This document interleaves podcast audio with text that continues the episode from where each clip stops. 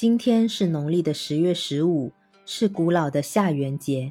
它是一个被逐渐遗忘了的日子，一个期盼能消灾解厄的日子。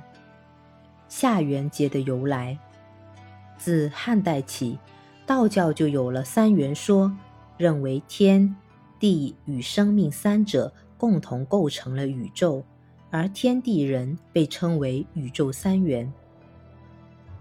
在这三元之中，地为阴，天为阳。人得阴阳中和之气，天地人三元合一，而三元所对应的道教中所奉祀的天地水三神，被称为三官，即天官、地官和水官，亦是三元，即上元、中元和下元。三官的诞辰分别是在农历的正月十五、七月十五。和十月十五，于是这三天被称为上元节、中元节和下元节，是为道教的节日。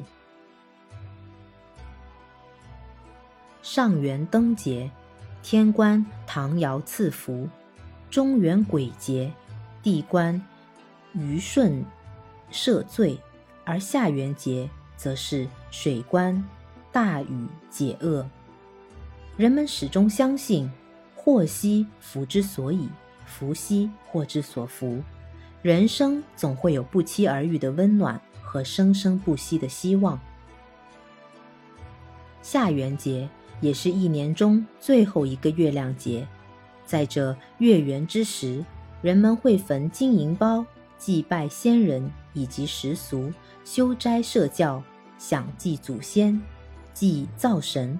这些啊，都是和先祖互动的形式，饱含着缅怀先祖的仪式，都在证明世上还有人在挂念先祖。